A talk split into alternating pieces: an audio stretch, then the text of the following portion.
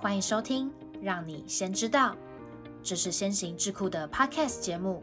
我们将和你分享有关职场趋势、数位转型、数位分析与商业管理等相关议题。如果对我们的主题感兴趣，欢迎留下你的想法，别忘了分享给你的亲朋好友。请戴好你的耳机，我们的节目即将开始。大家好，欢迎收听《让你先知道》，我是主持人 David。本集的单元是掌握先机。今天想让你知道的是，为什么 YZ 世代的离职原因远超你的想象？揭示职场新观点，解读跨世代共荣的关键。本集内容来自让狂人非教育林家景顾问提供。随着教育水平的提高，生活水准的提升，以及工作资讯的透明度，再加上市场上优秀人才的供应不足和少子化问题，YZ 世代的年轻朋友们可谓不再需要像以前那样为五斗米折腰了。只要他们有心，绝对能够找到更符合自己需求的工作，更不用一味忍受老板的压力或者不得不长时间回家啃老。这种情况也造成了他们在职场上的不稳定现象。两个孩子恰恰好，一个孩子不嫌少，每个孩子都是心头宝。YZ 世代的年轻人从小就享有相对优越的物质条件和生活品质，与 X 世代的父母相比，他们不再需要经历像父辈一样的艰辛。因此，相对于曾受到严格教育的 X 世代，YZ 世代的年轻人更勇敢地表达自己的喜好和不喜好。更大声的争取自己渴望的和不想要的事情。为了降低 YZ 世代的离职率和流动性，你可能会像那些 X 世代的老板一样，不辞辛劳的采取各种措施来留住优秀人才。然而，为什么职场上的 YZ 世代人才总是留不住呢？通过分析个案，我们总结出三个老板常常使用但却无效的留才方法。首先，对于年轻世代来说，提升薪资已不再是留住员工唯一的解决之道。多亏了政府推动的二十二 K 大学生赴企业实习政策，以及许多顶尖学府的毕业生，他们的起薪在台湾逐渐成为普遍现象。除了科技、金融、医疗、教育等少数行业外，基本薪资已经无法吸引他们。老板虽然每三个月提供奖金和微幅加薪，但对 YZ 世代的年轻人来说，他们往往会想。我的能力这么优秀，毕业于某某顶尖学校，这点薪水似乎理所当然吧？你只给香蕉，当然只能请得起猴子。加上市场上也有一堆提供差不多薪资条件的公司，那么对他们来说，决定离开也不过是短短几天的事情。身为老板的你或许会感到无奈，原来加薪和奖金制度对于减少 YZ 世代员工的离职率几乎无效。另外，单纯的增加员工福利未必能有效降低离职率。当对 YZ 世代的员工来说，金钱已经不再是他们留在工作岗位上的主要动力时，X 世代的老板就会开始考虑提高福利待遇。举例如增加疫苗假期从一天增至两天，提供更高标准的伙食津贴，实施超越法定要求的休假政策等等，这些都是福利的升级。虽然增加福利或许能在短期内提升 YZ 世代员工对公司的满意度。但往往只能改善表面上的问题。员工在离职时可能会考虑这些福利，但最终仍难以留住他们的心。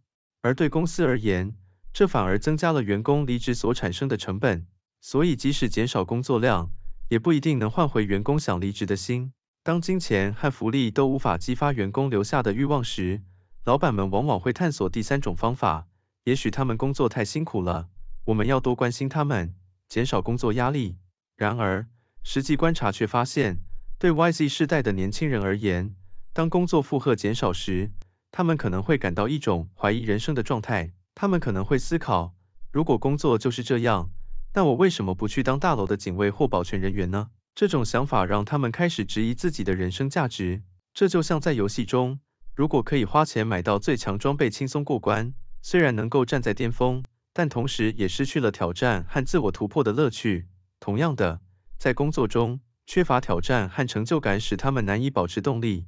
此外，他们还可能抱怨公司缺乏成长性，老板不愿意进取。尽管老板的所有努力都出自好意，都是为了减少人才流失，但实际上每一项措施只是增加了员工离职的成本。不同世代、不同价值观、传统思维让年轻人逐渐离去。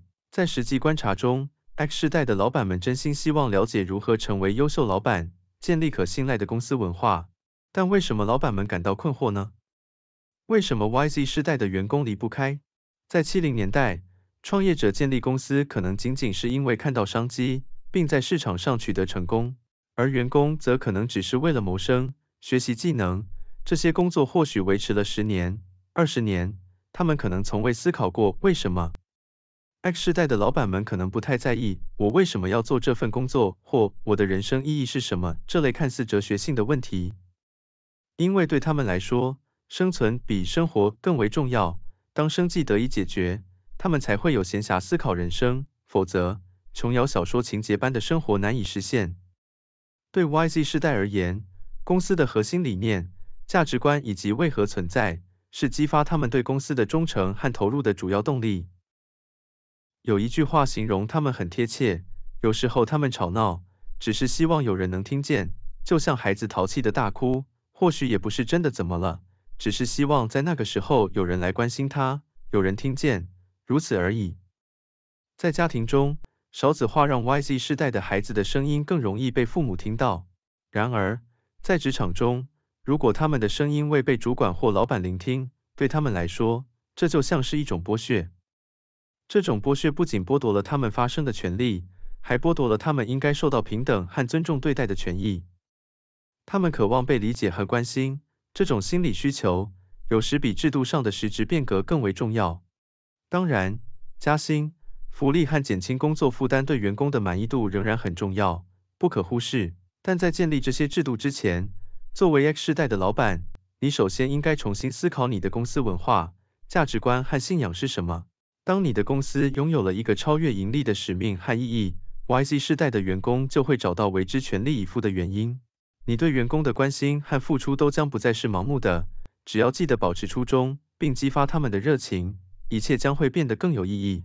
以上就是为什么 YZ 世代的离职原因远超你的想象，揭示职场新观点，解读跨世代共融的关键。谢谢你今天的收听。如果喜欢今天的内容，按下订阅，就不会错过我们的下集节目。也欢迎透过资讯栏的 email 分享你的观点，将有机会成为我们下集讨论的主题。那我们就下集见喽，拜拜。